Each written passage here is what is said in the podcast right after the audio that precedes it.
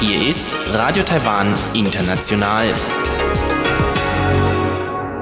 Zum 30-minütigen deutschsprachigen Programm von Radio Taiwan International begrüßt sie Eva Trindl. Folgendes haben wir heute am Samstag, dem 10. April 2021 im Programm. Im Blickpunkt führt Henning Meyer ein Gespräch mit der Studentin Claire Delay über das Erlernen der chinesischen Sprache. In Reise durch Taiwan berichten Ilka Wild und Uta Rindfleisch über die beste Art für Senioren, Taiwan zu bereisen. Nun zuerst ein Beitrag von Henning Meyer. Jeder, der schon mal in Taiwan war, musste sich auch mit der chinesischen Sprache auseinandersetzen. Ni Hao und Xishe kriegen die meisten eigentlich auch hin. Aber wie schwierig ist Chinesisch wirklich und was gibt es da für Tipps? Ich hatte die Gelegenheit, mit Claire Delay zu sprechen, die aus den Vereinigten Staaten hier nach Taiwan gekommen ist, um hier Chinesisch zu lernen. Zunächst wollte ich von Claire wissen, ob Chinesisch wirklich so schwierig ist, wie immer gesagt wird, und was ihr persönlich am schwierigsten an der Sprache fällt. Ich finde die Töne ziemlich schwierig. Oft rate ich einfach, welcher Ton der richtige sein könnte. Wenn ich ein neues Wort lerne, dann ist es schwierig, sich die Aussprache zu merken und dann noch, wie das Schriftzeichen aussieht und dann noch den richtigen Ton.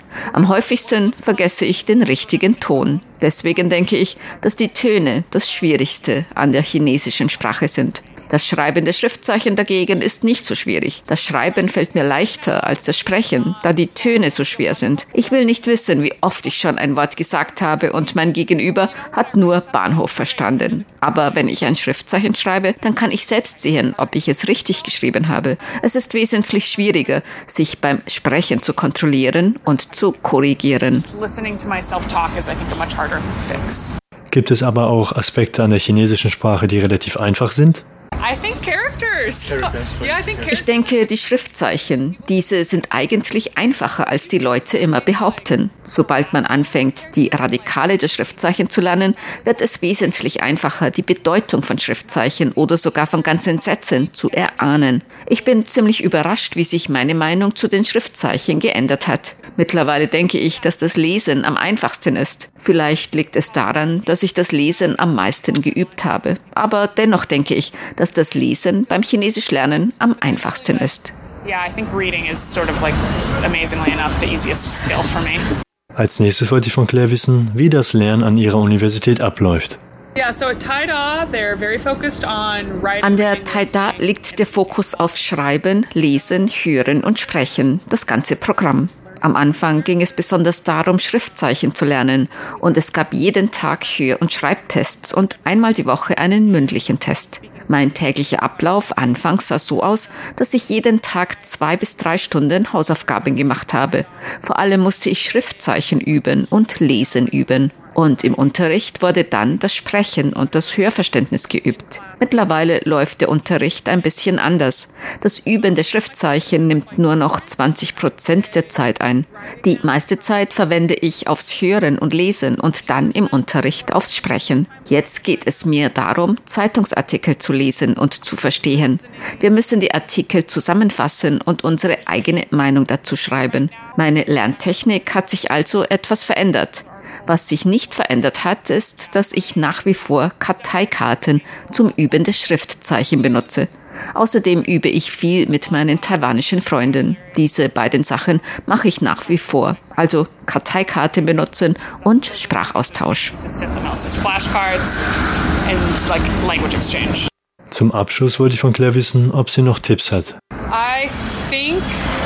Ich glaube, der beste Rat, den ich geben kann, ist, glaube nicht, dass du eine Fähigkeit nicht brauchst. Ich kenne viele Leute, die sagen, dass sie das Schreiben der Schriftzeichen nicht brauchen oder die sagen, dass sie nicht lesen lernen müssen. Andere wiederum sagen, dass die Töne egal sind. Da ich seit zwei Jahren in Taiwan lebe, kann ich sagen, dass man alle Fertigkeiten braucht. Und man merkt es, wenn man einen Aspekt nicht so gut beherrscht. Und man merkt auch, dass alle Aspekte der Sprache wichtig sind. Selbst wenn man einen Aspekt der Sprache mehr braucht, sollte man dennoch andere Aspekte nicht unterschätzen. Wenn man die Schriftzeichen schreiben kann, ist man auch im mündlichen Ausdruck besser. Je besser man sprechen kann, desto einfacher fällt das Schreiben. Mein Rat wäre also, dass man keinen Aspekt der chinesischen Sprache ignorieren sollte. Das war ein Beitrag von Henning Meyer. In Reise durch Taiwan führt Ilka Wild nun ein Gespräch mit Uta Rindfleisch über die beste Art für Senioren, Taiwan zu bereisen.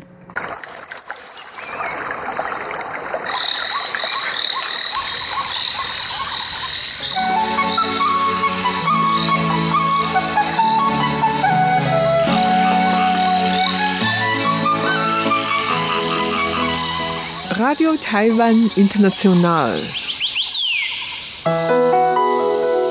Reise durch Taiwan. Einen schönen guten Tag und herzlich willkommen zu Reise durch Taiwan, Ihrem Reisemagazin auf Radio Taiwan International. Heute habe ich auch wieder die Uta bei mir. Hallo. Die Uta Rindfleisch, die viele Hörer kennen und ganz lange schon bei Radio Taiwan International dabei ist. Die Uta kennt sich nicht nur mit dem Kochen aus oder anderen Themen, sondern natürlich auch mit Reise. Viel besser als ich. ähm, naja, zumindest was Taipei anbelangt. ja, was Taipei betrifft, genau, denn die Uta hat ja auch ein Buch geschrieben über Taipei, das alte Taipei oder Spaziergänge durch Taipei. Da kommt man viel mit dem Thema Geschichte in Berührung, ne? aber auch auf der ganzen Insel. Wie lange bist du eigentlich schon auf Taiwan? Ja, 35 Jahre. Ja, naja, da bin ich ja noch ein Greenhorn mit meinen 15. Naja, und ich bin ja nicht die ganze Zeit hier gewesen. Und deswegen ist die Uta eine gefragte Persönlichkeit, wenn es darum geht, bestimmte Arten von Reisen zu planen oder zu entwickeln. Was meine ich damit? Es gibt natürlich bestimmte Zielgruppen für Reisen und wer klug ist, macht die Reiseplanung der Zielgruppe entsprechend, ne? Ja, sagen wir mal so. Mein Buch wurde ja äh, auch vom äh, Reisebüro in, äh, oder vom taiwanischen Tourismusbüro in Frankfurt mitfinanziert. Ja, ja. Und ähm, etwa zur gleichen Zeit kam auch ein anderes, äh, äh, ein anderer Reiseführer über Taiwan raus. Ja. Und diese beiden sind sehr unterschiedlich. Ja. Und der Leiter des äh, Taiwan-Büros oder des Tourismusbüros in Frankfurt von Taiwan, äh, der sah mein Buch und äh, sah mich und hatte so das Gefühl, das ist mehr für Senioren. Ja. Und das andere Buch war mehr so für jüngere Leute. Okay.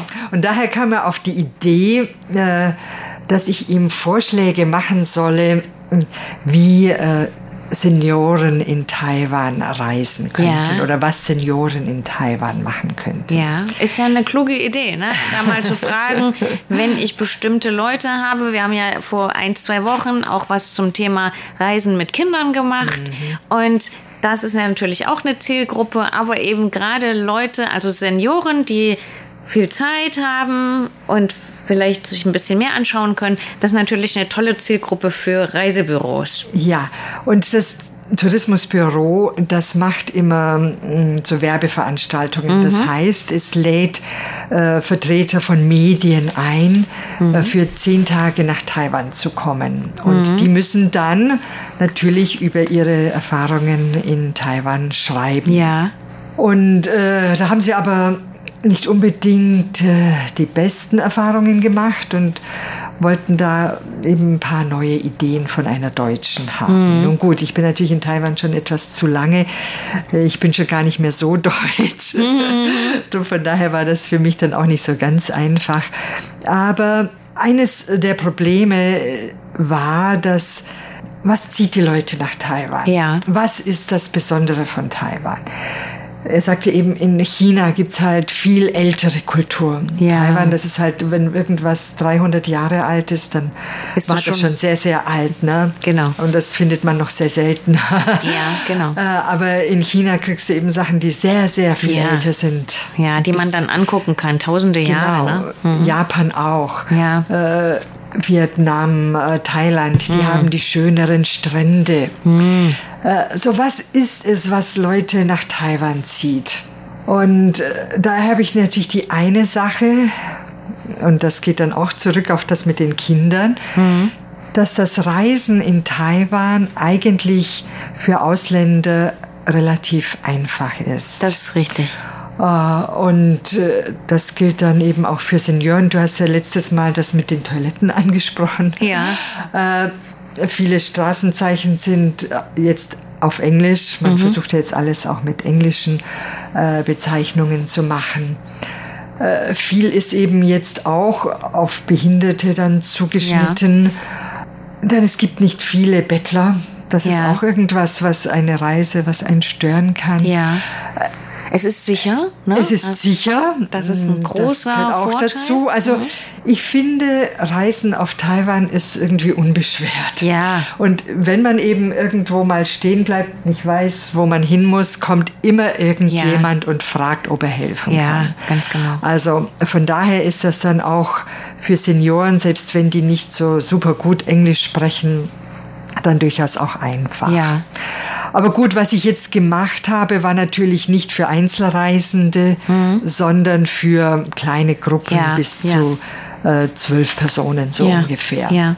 ja, und ich habe dann mir eben überlegt, was ist, was gibt's auf Taiwan, Mhm. was es in China nicht gibt. Ja. Und, oder was es da vielleicht gab, aber was bestimmt nicht äh, als touristisch so besonders hervorgehoben wird. Ja. Und das eine ist natürlich die Kultur der Ureinwohner. Ja, ja, Denn ja. die gibt es eben nur hier auf Taiwan. Ja. Äh, dann habe ich daran gedacht, äh, zum Beispiel eine Reise auf den Spuren von Dr. McKay. Ja. Das war ja ein Missionar. Ja. Warum eine Reise auf seinen Spuren? Ja. Er ist nämlich damals sehr viel herumgereist. Ja. Und zwar immer zu Fuß. Ja, war ja eine andere Zeit. Ne? Ja, und er war an so vielen Sachen interessiert. Ja. Er, war, er hat ein Buch über Taiwan geschrieben, Ja, ja. Hm. in dem er alles beschreibt.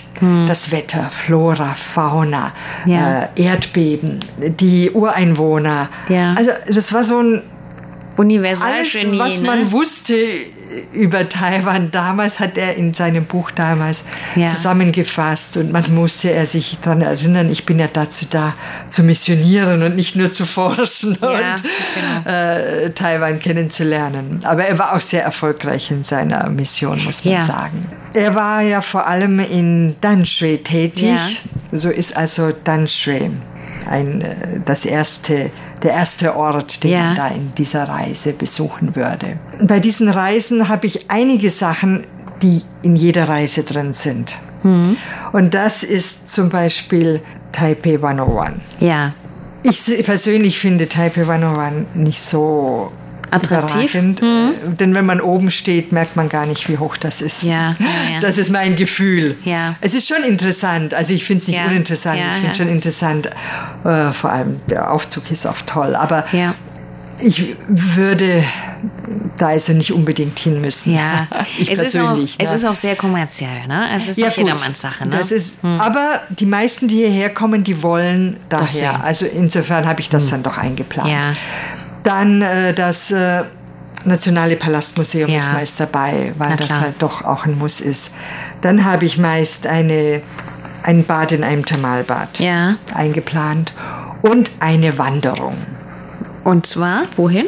Das ist dann verschieden. Ah, okay. Also wo dieses Thermalbad ist und wo diese Wanderung, das ist dann ganz unterschiedlich. Alles Aber eben klar.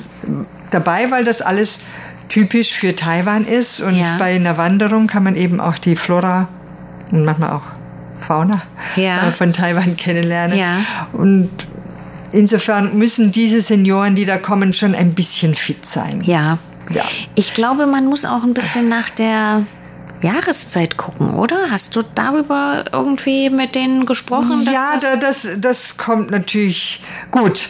Für den Mitteleuropäer ist äh, der Herbst und Frühjahr, Ja. Frühjahr natürlich viel besser als Ja. der Sommer, das ist ganz klar. ja, genau. Gut, jetzt, wenn ich jetzt zurückkomme zu, zu Dr. McKay, Ja. da kann man nämlich sehr viele interessante Sachen mit einbauen. Ja. Mhm. Die Wanderung. Er hat zum Beispiel einmal seine Schüler mit auf den Guaninberg, also Mhm. gegenüber von Danshui, genommen, um ihnen die Schönheit der Schöpfung Gottes zu zeigen. Ja. Mhm. Also würden wir in dem Fall auf den Guaninberg Ja. wandern. Ja. Dann hatte er ja auch eine taiwanische Frau. Ja. Und deren Schwiegereltern, die kamen aus von der Schildkröteninsel. Ja. Also Hualien. Also würden wir auch eine Schifffahrt zur Schildkröteninsel machen. Hm. Ja, ne? ja. Das heißt, mit, äh, mit so einem Thema kann ich ganz unterschiedliche Orte von Taiwan besuchen, Ja. aber auch ganz besondere, Ja. die dann nicht jeder sieht. Ja. Also bei diesen Reisen fahren wir nicht einmal um die Insel herum. Ja. Man ist meistens nur in Nord-Taiwan, weil in dem Fall jetzt Dr. McKay war, hat in Nord-Taiwan gewirkt. Ja. Ja. Ja, aber du kannst nicht die ganze Insel sehen, aber unter einem bestimmten Thema kannst du sehr viel intensiver was über die Geschichte Taiwans erfahren. Ja. Wie die viele Tage es sind da so Ah, geplant? das war für zehn Tage. Zehn Tage, Diese ja. Reisen sind also alle für zehn Tage geplant ja, gewesen. Ja. Und da ist es natürlich schon nicht ganz so einfach, wenn man das ein bisschen intensiver betreiben möchte, dass man da einmal um die Insel kommt. Ne? Nein, und ich fände, äh, es muss auch nicht, Mhm. es muss auch nicht sein, weil man da auf diese Weise ganz andere äh, Sachen sieht, die aber nicht weniger wertvoll sind als Ja. eine Inselrundfahrt. Ja, Ne? ja. Ähm, das große Plus an Senioren als Zielgruppe ist, dass die sich ja für viele Dinge interessieren und dann auch lange auch an einer Sache bleiben können. Anders als bei Kindern, wenn man mit denen zum Beispiel ins Museum geht, ist Ja. das schwierig. Ja, da ist die Aufmerksamkeitsspanne also ein Bruchteil von dem, was man mit älteren Leuten machen kann. Genau, und die oder? interessieren sich dann meist eben auch für geschichtliche Sachen. Ja, mehr, genau. ne? Hast du da im Nationalpalastmuseum irgendwelche speziellen Dinge dann schon überlegt? Was würdest du mit denen dort machen? Äh, je nachdem. Also ich habe ja noch andere, andere Reisen auch noch geplant. Ja. Jetzt äh, bei McKay, da würde ich dann vielleicht in die Abteilung für, für die Landkarten oder sowas gehen. Ja. Na, also es gibt ja da ganz unterschiedliches, was man angucken kann. Ja. Und es kommt natürlich auch darauf an, weil natürlich im Nationalen Palastmuseum gerade was die Bilder anbelangt, ja immer Wechselausstellungen Mhm. Ja, sind. genau. Und da kann dann natürlich was sein, was ganz gut passt, kann sein, was nicht so gut passt, aber Ja. man findet immer irgendwas, Ja. was man doch thematisch dann da auch noch mit einbinden kann. Gibt's was den Herrn McKay, wenn du das als Themenreise machst, gibt's da etwas, wo man an den McKay erinnert, wo man ein, weiß, da war der oder da gibt es schon, vielleicht ein Museum über den oder sowas? das in, in Danschö gibt es ja sehr viel von Dr. McKay. Ja. Äh, man hat ja da mh, das äh, Krankenhaus, das er gebaut hat, die Ja. Kirche, die Schule, die er gegründet hat. Das ist ja alles in Danschö, da ist er ja ganz stark vertreten. Ja. Aber er war eben nicht nur in Danschö, er hat auch woanders Kirchen gegründet. Ja. Und er ist eben viele Wege gegangen, die er auch beschrieben hat. Ja. Das heißt, er hat äh, ja Tagebücher geschrieben. Ja. Deswegen kann man, wenn man jetzt zum Beispiel einen Weg äh, auf dem Zaoling Trail, Ja. der führt ja von Danshui nach Ilan, Ja. Mhm. wenn man da ein Stück läuft, kann man eben auch erzählen, was er damals erlebt hat aus Ja. seinen Tagebüchern. ne? Das muss natürlich alles vorbereitet werden, das ist klar. Das kriegst du nicht einfach äh, geliefert. Nein. Das muss dann schon von einem Führer entsprechend Ja. vorbereitet Ja. sein. Ne? Aber dann kann man eben doch sehr ganz andere Erfahrungen machen als der Normaltourist. Ja, Ne? aber dieser Weg von Danshui nach Ilan, das kann man natürlich nicht an einem Stück schaffen. Und Nein, nein, da nicht- macht man dann eben nur ein Stück und zwar das, das am schönsten ist. Ja, und am interessantesten und ja. Ja. Und dann in Ilan, da habe ich einen äh, Taiwaner kennengelernt, der tatsächlich selbst zu Fuß auf den Spuren von McKay alle Wege abläuft, Ah. die er in den ähm, in den Tagebüchern gefunden hat. Und der hat da Okay. auch einen kleinen Ausstellungsraum in Tauchung. ah, Ja. drüben an der Ostküste. An der Ostküste. Ja, also könnte man wirklich den Norden abgrasen, sag ich mal, auf den Spuren von McKay, ohne dass es, ähm, dass man großartig mit, naja, würde man das mit einem Bus machen? Ja, da braucht man natürlich, zum Teil einen kleinen Bus Ja. braucht man natürlich schon, das ist Ja. ganz klar. Oder man kann auch zum Teil mit der Eisenbahn fahren, dann mit dem Schiff rüber.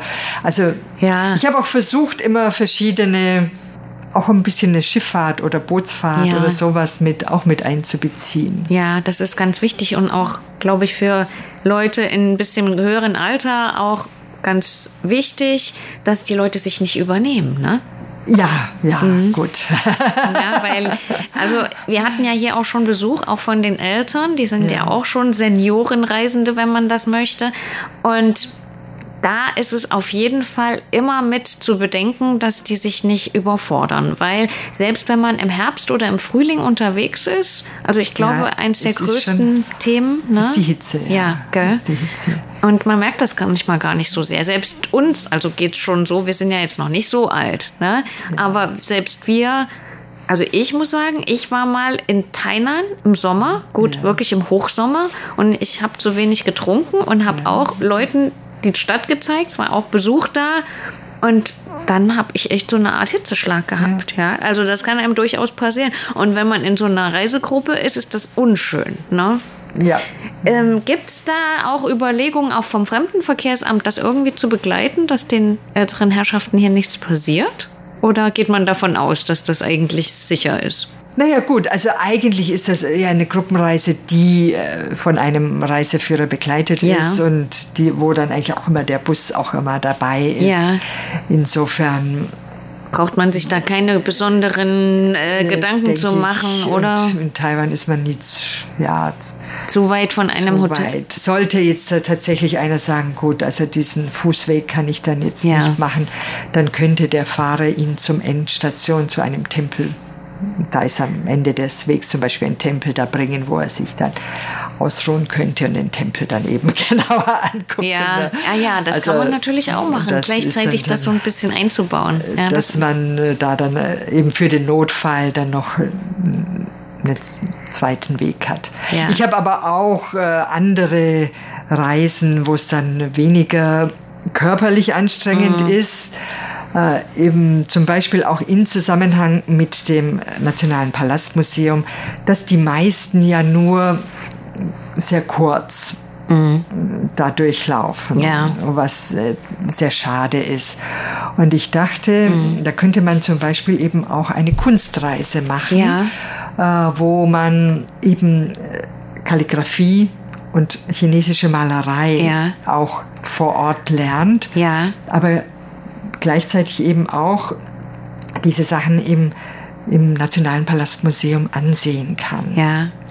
Da hätte ich mir vorgestellt, dass die Leute zum Beispiel zuerst auch nach Ilan fahren, ja. auf den Taipingberg, ja. um erstmal taiwanische Landschaft ja. äh, kennenzulernen. Und die würde ich dann auch nach Tochang mhm. äh, im Landkreis Ilan bringen. Denn dort gibt es äh, Stelen die man, bei denen man Abreibungen machen kann. Also das sind so Steinstelen, ja. auf denen chinesische Zeichen, also Schriftzüge ein, äh, ja, mit dem Steinmeißel also eingeritzt sind. Ja. Und das kann man dann mit Papier abreiben. Ja, ah. Sodass man sich also schon mal eine chinesische Kalligrafie mit nach Hause nimmt. Ah, das wäre toll, ja. Und dann würde ich eben zum, in einem Hotel in der Nähe vom Palastmuseum ja. äh, die Leute übernachten lassen. Mhm. Da gibt es ein sehr schönes Hotel auch. Ja.